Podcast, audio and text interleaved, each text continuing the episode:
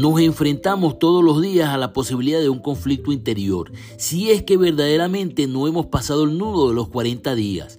Podemos llegar al final del día si lo queremos. Conocemos esas historias de mentes débiles. Sabemos qué significa renunciar a algo. Muchos de los que me escuchan batallan con la idea de los y si. ¿Y si hubiera resistido más? ¿Y si hubiera hecho tal o cual cosa? Tal vez estaría mejor. No es el momento para darnos golpes de pecho por lo que no fue.